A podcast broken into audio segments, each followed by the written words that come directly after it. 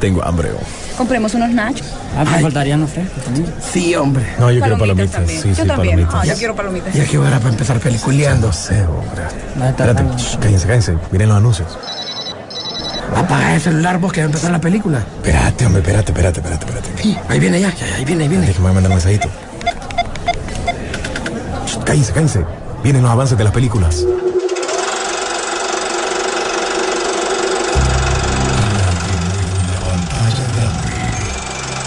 Rock and Pop Interactivo presenta.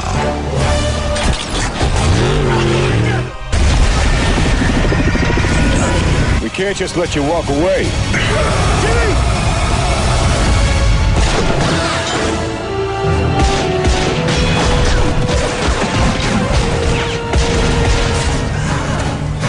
Peliculeando.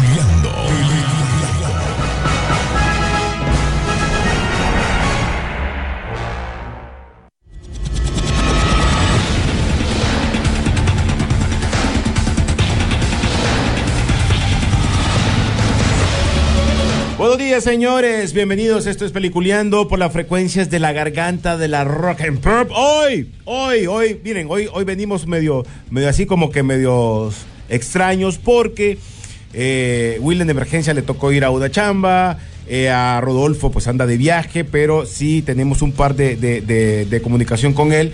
Pero va a ser bien corto. Vamos a tratar de dar por lo menos la actualización de lo que está pasando eh, en esta semana, algo rápido, pero sí eh, por lo menos un rato que esté con nosotros Sisu, eh, que está en el otro charco en este momento, entonces por eso es más difícil para nosotros eh, tener todo el programa completo. Recuerden que al final es un programa que somos aficionados, que nos gusta el cine y obviamente los que más se meten en este rollo, los más expertos, obviamente está Sisu y Don William, pero en este caso pues no vamos a poder estar todo el programa. Además tengo entrega de notas de Luna, espero que me entiendan y me comprendan porque eh, me toca ir así como que a la carrera. Entonces todo eso se nos revolvió hoy, pero no queríamos dejar dejar un par de noticias interesantes que salieron en esta semana. Pero bueno, don William se excusa, eh, Rodolfo Velázquez está por lo menos en este inicio de programa con nosotros. ¿Cómo estás, Rodolfo Sisu Velázquez? Muy buen día y hoy como todos los viernes. Es día de cine, Sisu. Así es, y hoy habrá un poco más de noticias respecto a lo que está sucediendo en la pantalla grande, lo que está sucediendo en el streaming y como ya saben todo el entretenimiento que podamos traer de las últimas noticias y novedades. Bueno, pues ahí está ya Sisu con nosotros, que obviamente no, eh, le pedí que me diera un análisis, o le estoy pidiendo que me dé un análisis ya de Pantera Negra. Yo no la he visto, no he podido, no me he quedado tiempo eh, con estos rollos que he estado en otras cosas, pero eh, él nos va a dar eh, más o menos todo lo que está pasando eh, sobre lo de Pantera Negra, pero también hay otras noticias interesantes que están apareciendo por ahí eh, en, la, en el caso de, de- del cine, ¿no? Y, y- estrenos que se están dando. No sé si hoy, no sé si era hoy, pero eh, se estrenaba, ay, ¿cómo se llama esta? ¿Qué película de Disney? Que sería la que salía de con, con Henry Cavill. Se me escapa el nombre, alguien que me ayude. Pero otra película, hablando de Disney, que ya es oficial, y no sé si entraría en los refritos, en las continuaciones de las que da William en su momento, es El Diario de la Princesa 3 y no es un spin-off, no es una nueva, una nueva película, sería la tercera parte, pues, eh, ¿cómo se llamaba ella? Mia Thermopolis, ¿se acuerdan del reino de Genovia? Estará de regreso y no sé si todo el elenco, pero el reino de Genovia pues estará de vuelta 18 años después del estreno de la segunda parte del Diario de la Princesa, pues ya es oficial que Disney está trabajando en la tercera entrega, la cual era mencionada en varias ocasiones con un rumor y ahora parece también que ya está tomando más forma todo esto. De acuerdo con Hollywood Report, pues el proyecto avanza gracias a la guionista encargada de escribir la historia y se trata de nada más y nada menos de eh, Adrita Mukherjee, conocida por realizar guiones como Supergirl, la, la serie, Scorpion Ridge y Quantum Leap. Entre más detalles que fueron revelados, pues la productora de la cinta anteriores del Diario de la Princesa, de- eh, que es eh, Debra Marin Chase, regresará también para esta nueva entrega. Así que para todos los que son seguidores, bueno, pues hasta el momento lo único que les puedo contar es que la película no se trata de un reboot, sino de una continuación directa de la que sucedió en la segunda parte, quien pues está, ella, creo que en la segunda her- heredó la corona de la abuela eh, de Clarice. Y por fin, obviamente, se convirtió en reina después de que no sabían. Recuerden que ella era alguien que habían encontrado ahí, que era una hija perdida, hija terremoto y lo que ustedes quieran. Entonces, por eso, ahora pues el detalle es de que ella será una secuela directa, así que los fanáticos están ansiosos, me imagino, por ver de regreso a Anne Hathaway y a Juliet Andrews como la protagonistas. Pero esto no ha sido anunciado todavía. Lo que sí es un hecho que ambas actrices están interesadísimas en volver a tener sus papeles. Desde hace algunos años también varios rumores, eh, insinuaciones sobre el diario de la Princesa 3 también comenzaron a circular en las mismas Hathaway quien da vida a Mia Thermopolis, eh, obviamente adelantará pues su deseo de hacerse ese proyecto. Y en un tweet que, que se escuchó ahí, ella puso, si hay alguna manera de involucrar a Juliet Andrews, creo que lo haríamos funcionar, comentó la actriz. Así que para los seguidores, esa es una muy buena oportunidad de tener este regreso por ahí. Así que vamos a ver qué tal cómo, cómo le va con todo esto, pero me, me alegra porque son películas que de una u otra manera hay una generación que creció con ella, eh, pues no sé cuántas, pero, pero que crecieron, crecieron. Y este, fíjense que miré una entrevista y, y hace, creo que en estos días, creo que es un podcast, donde están entrevistando a Gael García. ¿Sabían que a Gael García le habían propuesto ser parte de la supremacía Born? ¿Se acuerdan de la película? Que fue un éxito, fueron varias películas y gran. Creo que la última fue la que no me gustó, pero las demás, un gran éxito. A él se la propusieron y en algún momento él mencionaba de que se arrepiente en el momento de no, porque él decía, o sea, se- para él en ese momento se sentía que era una película súper arriba de lo que él podía estar, me imagino, en ese momento, ¿no? Según lo que yo entendí. Y que él decía que ahora se arrepiente, pero no, no estaba preparado para la fama. O sea que me imagino que era de los típicos que eh, agarras un poquito de fama en tu primera película y ya no le hablas a nadie, bueno, a los vecinos, que te llevaste con ellos jugando potra todos los días, algo así. Y también medio criticó un poquito las películas de superhéroes. Creo que le preguntaron a él si a él le gustaría ser un superhéroe, si un Superman, que no sé qué, y él metió ahí unas eh, respuestas medias extrañas, pero es como que no le gustaba ese feeling. eh, y medio al que sí le interesó, pero también en son de, de, no sé si broma, sarcasmo, qué sé yo, es cuando le, le preguntaron, ¿y si te gustaría ser Batman? Entonces creo que el hombre murciélago, o el hombre, no me acuerdo cómo fue que dijo, pero también comentó sobre eso. Y es como, eh. ahora, Gael García, un gran actor mexicano, pero creo yo de que, mm, que algunas veces no puedes escupir para arriba porque te viene para abajo, brother, te va a caer en la frente. Posiblemente ese tipo de cosas eh, pasan ahí. Pero sí, eh, fue un, en, Spotify creo que estaba por ahí lo de ello. Bueno, antes de que Sisu nos dé lo que pasó con Wakanda, porque él sí la fue a ver, a ver. Ahorita, esta semana ha pasado algo bien, bien extraño, ¿no? ¿Se acuerdan ustedes? Ustedes saben que estas películas de terror que están de moda, están volviendo todo lo que ustedes quieran, y han funcionado algunas, otras no. Eh, hablamos del Conjuro y otras películas. Fíjense que ahora, ¿se acuerda que James Gunn, que, eh, que es el, productor de Aquaman, pero también de muchas películas de terror, como eh, creo que no sé si tenía Anabel también incluido ahí. Y se estaría fusionando con Jason Blum, que está en conversaciones porque querían fusionar las productoras como Blumhouse, que son películas de terror, y Atomic Monster, para producir en conjunto cintas de horror y trailer. O sea, esto va a ser interesante. Ahora, esta unión no significa que pueden hacer proyectos separados va a ser la misma empresa, solo que pueden hacer cosas separadas, como en algún momento pueden juntar ese tipo de material. En este caso, eh, sería bien interesante ver eh, que dos genios del terror en la actualidad, pues tengan esa, esa nueva opción de películas de terror y horror que les ha ido muy bien. Y hablando de eso, porque me parece interesante también eh, lo, que, lo que ha hecho esa película. Le hemos mencionado en casi todos los programas, pero siempre ha ido actualizándose las noticias. ¿Se acuerdan de Terrified? Que, que estábamos hablando, fue una película independiente, fue una película C, de esas películas de, de que se ven sangre por todos lados, descuartizamiento, que ¿para qué? Es una película que no es apta para niños ni nada y una película que solo se dan en ciertos cines en Estados Unidos. Entonces, las- lo que de boca en boca iba llevando, de que gente salía hasta eh, arrojando y toda, todas esas casacas que se metían con la película, le dio un gran valor que creo que para México la querían lanzar en cines. Ya abrirla más y abrirle más en ciertos cines en Estados Unidos para que la gente la pudiese ir a ver, que es la segunda parte. Y ahora, pues tanto ha llegado del mencionar aquí, del mencionar allá, que ahora Terrifier llegaría a Amazon. Y ya es oficial. La primera entrega de Terrific ya está disponible para los suscriptores de Prime Video en Latinoamérica. Así que la popular Slayer de eh, Art, el, el payaso, que así se llama él, llegará a- con su secuela cines mexicanos el próximo 29 de diciembre.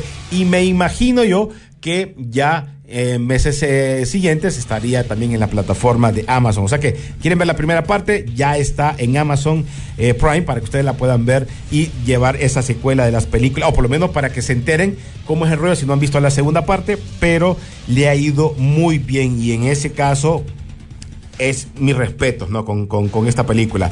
Bueno, pues, Sisu, ¿qué te pareció? Contándonos un poquito de la película de Black Panther. Yo no la he podido ver, así que dejo los micrófonos con vos para ver qué te pareció. Bueno, el gran fenómeno de Pantera Negra. En primer lugar, eh, vamos a decir que ha cumplido en taquilla básicamente las expectativas que Disney había tenido sobre la misma, en primer lugar. Eh, segundo, pues ya sabemos lo que vamos a ver, lo que vamos a presenciar. El tema de inclusión ya se sabía, no empecemos a preguntar ni a opinar sobre el mismo, porque ya sabemos que era un precepto con el cual iban a arrancar. La película en general la considero una película buena, tal vez no digna sucesora de su anterior entrega, porque realmente la película se preocupa más por hacer un homenaje y saber dónde queda el legado que en desarrollar una historia. De hecho, de ahí vienen sus dos horas 40 minutos en las cuales eh, pudimos ver una historia que quiere integrar elementos latinoamericanos de ficción, desde luego, junto con elementos africanos y tratar de encontrar un suelo común lo cual es difícil, pues, porque realmente aquí te quieren tratar de que las principales potencias incluso quieren poner de enemigo a Estados Unidos, algo que no habíamos visto mucho, eh, a pesar de que sí mencionan otros países, como ya sabemos, Francia y todo, que ese es también, vale la pena el intento multicultural de traer, pero siempre caes en un momento en que querés villanizar a alguien, y este es un área más complicada. Aquí te da un poco de más forma lo que te quisieron tratar eh, junto con lo que habíamos visto en La Viuda Negra, lo que vimos también en el eh, Falcon y el Soldado de Invierno. Creo que quisieron relacionar y, y- y creo yo que hasta cierto punto perdieron una oportunidad porque como lo, he lo hemos dicho acá antes de la presentación de Kevin Feige hace unos meses atrás, antes lo dijimos, si se ve como Thunderbolts, huele a Thunderbolts, es porque vienen los Thunderbolts. Así que esta era una oportunidad también de traer un guiño más fuerte de este nuevo equipo que ya está anunciado. Creo que eso se perdió, a que sí pusieron a Madame de Fontaine en este momento, pero ah, creo que ahí sí se quedó un poco más corto en lo que pudieron hacer. Eh, luego, eh, después de haber hecho una retrospectiva de la película, y como les dije, sí me gustó, pero realmente esta es uno de los típicos productos que se separa de lo que es Marvel bastante, precisamente por esas oportunidades que perdés. Al final nos cuesta entender si esta es una película de superhéroes como tradicionalmente la hemos visto. Y ojo, eh, muchos dirán y, harán sus comentarios respecto a que si eh, la película es buena, es mala, sigue siendo de superhéroes, que si simpatizamos o no con Marvel, también estamos frente a una fórmula que nos han acostumbrado a traer y que ha tenido buenas variantes, la hemos visto, han variado, han tomado riesgos y todo, pero en esta ocasión, por querer poner temas multiculturales encima, creo que han perdido el norte. Para mí era súper difícil tratar de fallar en una película como Pantera Negra, se los digo. Sin embargo, sí hicieron el esfuerzo y de una u otra manera lo lograron. No me malentiendan al decir de que la película es mala, no. Como les he repetido por tercera vez, siento que es una buena película, pero que definitivamente se separa de la fórmula que hemos visto en Marvel. Ahora bien, la taquilla ha respondido, la gente ha respondido al verla. Cerraron bien este ciclo porque a eso tenemos que llegar. Esta es una otra fase. Cerró bien esta fase. Mm, creo que este es el producto de lo que empieza regular, terminó regular. Y pudo ser peor porque sí hemos visto para las series de televisión que tuvieron que haber sido mejores, sí nos quedaron debiendo. De aquí en adelante yo siento que miraríamos algo diferente, quisiéramos ver algo diferente, quisiéramos que volvieran a las raíces de lo que lo han, de lo que cómo lo han estado haciendo. Eh, habría que preguntar a ustedes, a las nuevas generaciones, si realmente este producto como tal les gusta o Marvel les gusta como lo he estado manejando ahorita ellos o no. Esa pregunta que estoy haciendo hacia, hacia gente más nueva que definitivamente hace más de 10 años estaban pequeños cuando vieron los primeros intentos de Avengers y, todo, todo este fenómeno de los 10 años de Marvel. Me gustaría que ustedes más bien dijeran si realmente esta es como ustedes quieren ver un producto. En lo particular creo que nuestra generación sí se separa de lo que nos acostumbraron, recalco, al principio. Así que no, más bien pendiente de su comentario y lo bueno de, de esto es que usted no se deje llegar por lo que simplemente decimos. Simplemente vaya, vea la película, eso sí, prepárese dos horas 40, fórmese su propio criterio al respecto y coméntenos qué tal le pareció, qué tal les gustó. Gracias, Sisu. Bueno, pues ahí nos mandó el comentario completo de lo que para él fue la película de Black Adam o Black Panther, perdón. Esta película yo no la he visto, mi, mi opinión pues va a ir hasta más adelante pero ya si las vio, la disfrutó. Y la película sí tiene sus opciones interesantes, pero también está bien dividida, que eso es lo otro que pasa. Pero bueno, pues como dijo Rodolfo, usted es el que tiene que ir al cine, usted es el que va a tomar su propia opinión, qué le parece, si le gusta o no le gusta, porque creo que al final somos nosotros los que pagamos una entrada al cine y los que decidimos si nos gusta o no. Al final, lo que nosotros digamos es nuestra eh, opinión o nuestra percepción. Eh, que nosotros creemos si está bien o mal, pero al final son ustedes, ustedes mandan y por eso las taquillas van creciendo porque no es ni el criterio de las personas, sino que eh, comienza diferente, pues. Dice, vamos a ver, vamos a ver, vamos a ver. Eh, Carlos Novondo, espérame, espérame, que, me estaban escribiendo. Creo que era aquí, pero vamos a ver era, si era de cine.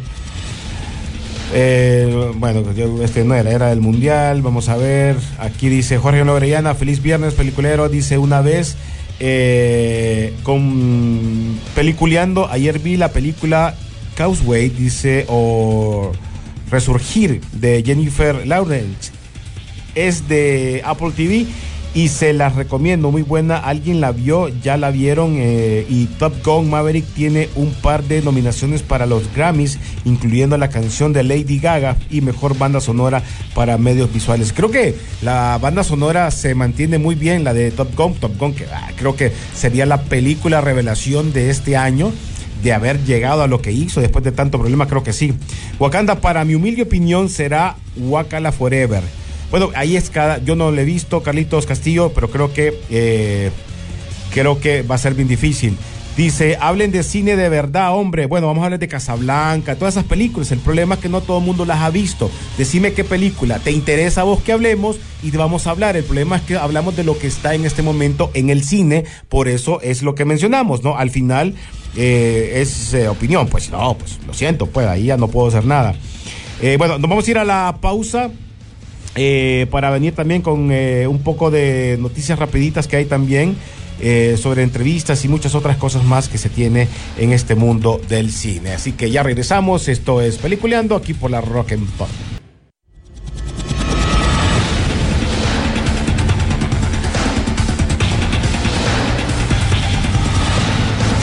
Bueno, continuamos en Peliculeando. Eh, los invito también que sigan nuestras redes sociales. Es bien importante porque ahí también se van eh, dando eh, cuenta de lo que está pasando en toda la semana en las noticias de cine o de streaming, de todo eso. Ustedes se dan cuenta. Síganos como Peliculeando. en eh, Facebook y en Twitter, porque también ahí donde se va rápido, pero también hay otro tipo de noticias en el Instagram, también como peliculeando guion bajo rock n pop, ahí para que nos den ese seguir, que es bien importante. Y también síganos en nuestros Spotify, ya lo pueden encontrar en cualquier plataforma como Spotify y también en Facebook, gracias Carlitos Lanza, que siempre tiene la amabilidad de descargarnos el podcast, hacernos el podcast ya después Sisu lo, lo, lo reparte en las diferentes plataformas para que ustedes también nos sigan. A la gente que pasa pendiente, a la gente que nos escribe por esas plataformas, de veras es un un- una gran emoción saber que ustedes también disfrutan el programa eh, de una u otra manera. Hay otros otras opciones que tienen, pero una de sus opciones también es peliculeando. Pero bueno, siguiendo con las noticias rapiditas, porque hoy vamos a despedir un poquito antes, eh, noticias que se tenían, ya se está cancelando, hoy sí se cancela el spin-off de Piratas del Caribe, que en este caso iba a ser protagonizada por Margot Robbie, eso ya está. Dice, mm, mejor verte olvidado de verte a- de ver a Margot Robbie en una historia de Piratas del Caribe. Pues de acuerdo con la actriz, el spin-off de esta franquicia que iba a, a convertirla en una pirata y eh, aventurera, pues ha sido cancelada por Disney. Anunció originalmente el 2020 la histórica alternativa dirigida por eh, Christina Hobson, guionista de, eh, eh, de Aves de Presa, pero todo indica que el proyecto quedará en el olvido, pues Margot Robbie comentó en una entrevista para, eh, Vanity, eh, para una, eh, Vanity Fair que su, pro- eh, su propia historia de Piratas del Caribe estuvo a desarrollo hace tiempo, pero que todo inicia eh, indica que ya el ansiado spin-off nunca va a llegar a las pantallas. Menciona en un Twitter que que, que escribió, que lo puso, teníamos una idea que desarrollamos por un tiempo, hace mucho, de tener una historia liderada por mujeres, y no solo eso, sino que también fuera una historia distinta, algo que pensábamos que sería eh, grandioso, pero supongo que no quieren hacerlo, expresó la actriz australiana. Así que, señores, se quedaron sin eh, Margot Robbie como Piratas eh, del Caribe versión mujer, un el spin-off. Además, para Netflix se reveló un tráiler que se llama Señor, que es un documental interesante dedicado al papá de Robert Downey Jr.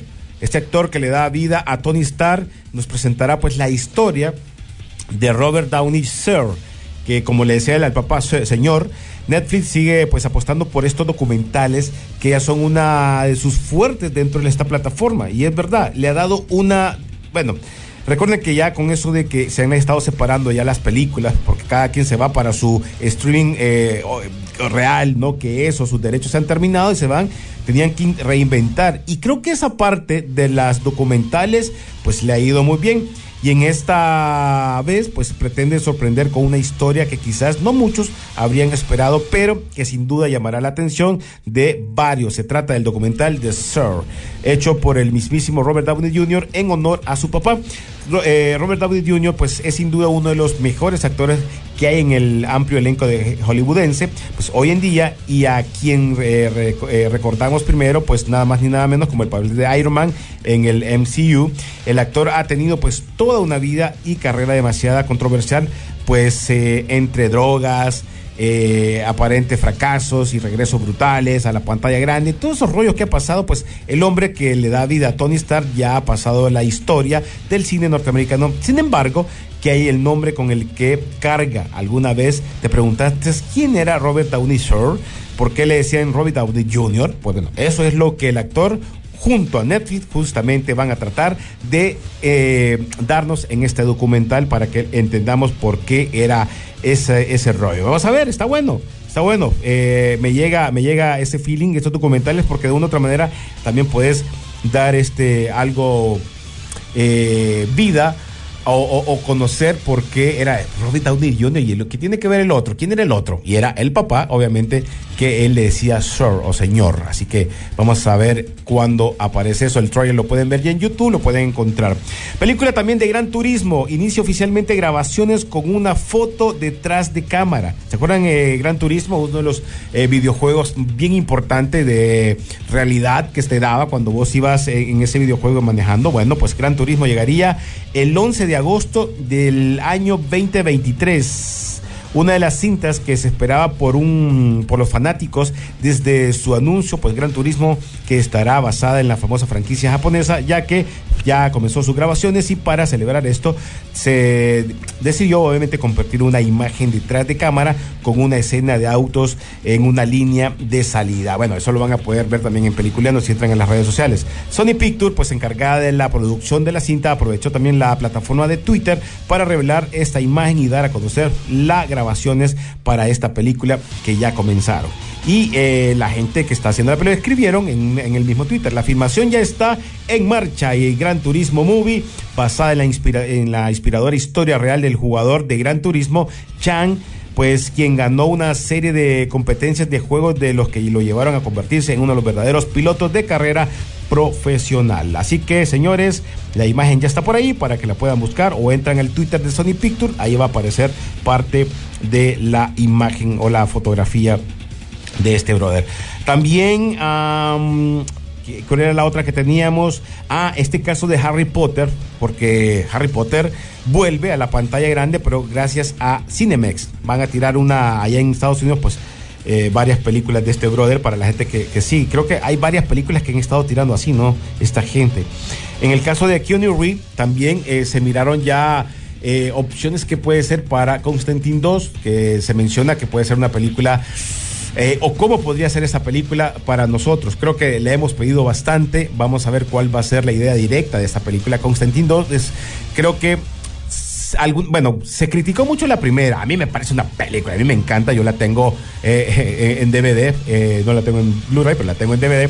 O sea, para mí una super película. Pero el fanático, como siempre ha pasado, no le ve nada que ver a lo que eran los cómics oficiales de Constantine. Recuerden que ha aparecido películas, eh, perdón, series, y el- la, la pa- la- la apariencia es totalmente diferente y muchas cosas que se, se- se miraban aparte. A mí la película me parece genial y creo yo que la gente, eh, por el éxito que lo tuvo con Keanu Reeves como Constantine en ese momento, por eso la gente eh, se hizo de culto esta película y creo que ha sido de las pocas películas que ha tenido también eh, eh, créditos finales, ¿se acuerdan? Hay créditos finales, entonces como lo hizo He-Man, Master of the Universe, la película del ochenta y pico, también tuvo créditos finales que no es que ahora le dan eso, ya venía desde antes, así que posiblemente sea otra muy buena opción.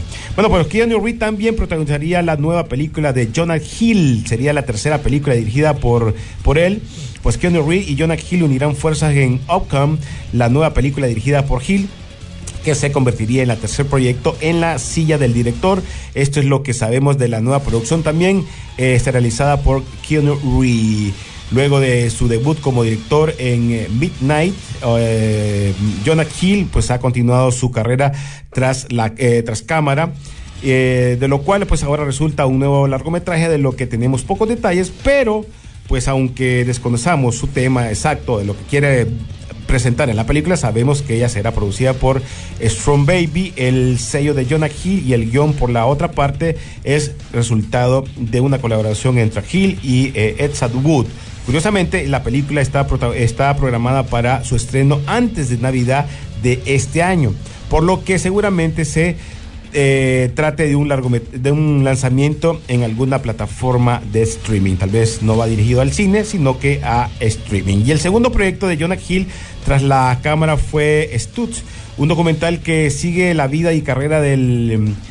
el terapeuta Phil Stutz, ¿se acuerdan? Tocando temas como la salud mental, la terapia y también las relaciones médicos-pacientes. Este documental lo puedes encontrar también disponible en Netflix, así que vas a poder también darte ese taco de ojo de ese documental. Han hablado muy bien de ese documental, ¿eh? mírenlo, eso es bien recomendado.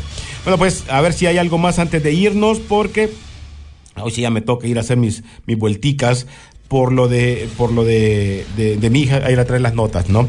Eh, también está confirmado, miren que Spider-Man no muere así nomás, la serie de Silk, de, eh, esto sería por Amazon, llevará el título de Silk Spider Society. Además, se reveló también que se producirán junto a Sony otras series de personajes de Spider-Man en un mismo universo. Esto es de una chavita que también fue picada por, el, ah, por la misma araña que picó a, a- a- a Peter Parker. Solo que ella empezó con lo que era, la metieron presa, estuvo detenida, después sale y se hace una héroe. Algo por ahí viene. No conozco mucho del tema, solo leí de ese, de, de ese personaje. Me imagino que más adelante lo vamos a preguntar a, a los expertos. Tenemos a Pablito Moya que nos puede ilustrar un poquito más. Pero sí, este multiuniverso arácnido pues puede seguir creciendo cada vez más y ahora con esta serie. Pero bueno. Ya nos tenemos que ir, señores. Espero que por lo menos hayamos adelantado un poquito, eh, eh, un poquito con este tema de, eh, vamos a ver, vamos a ver.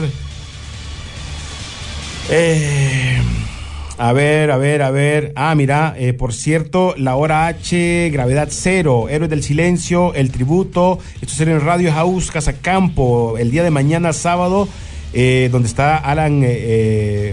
Boguslaski, él era, obviamente, él era parte de Héroes del Silencio y ya lo tuvimos en un momento aquí en cabina eh, hace tiempo, creo que está en YouTube, en, YouTube está la, la entrevista, pero posiblemente hoy, no estoy seguro, no sé si llegaron, pero posiblemente hoy tengamos una entrevista con él, con Vicky Ping, a partir de las 4 de la tarde, por ahí va más o menos, así que no se lo van a perder, y que mañana puedan ir a ver este concierto. Eh, la preventa está en 300 lempiras, el día del evento estará costando 350, o sea que si lo pueden pedir ahora, eh, va a ser una opción más para que vayan a ver este tributo a Héroes del Silencio en Radio House Casa Campo mañana a partir de las 8 y 3 de la noche. Así que la hora H, gravedad cero, presenta Héroes del Silencio, el tributo con el gran, el gran, gran, gran Alan Budoslaski, ex guitarrista de Héroes del Silencio, y Enrique Bumburi. Así que, señores, nosotros sí, pipa para el último, ya nos vamos. Les recuerdo que todo estas, eh, este programa, si lo quieren volver a escuchar o si no lo escucharon, pues van a tener la oportunidad de escucharlo en las diferentes plataformas como Spotify, igual síganos en las redes sociales para que también concluyamos todo lo que son las, eh, ¿cómo les diría? Todo lo que tiene que ver con las noticias que está pasando durante este fin de semana y la otra semana que se viene. Ya esperamos que el próximo... eh, el próximo viernes estemos todo el combo completo en Peliculiano. Pórtense bien, señores. Los esperamos el día de mañana. Así que, sí, su. Bueno, no se olvide por favor de eh, darle like, compartir al podcast que ya va a estar, a las publicaciones que hacemos de noticias. Eh, les agradecemos el favor amable de su atención. Ya estaremos un poco más normal la siguiente semana. Gracias a todos, gracias por estar pendientes. Nos vemos en el cine. La pantalla grande espera por ti. Rock Pop Interactivo presentó Peliculeando, Peliculeando en Rock Pop Interactivo.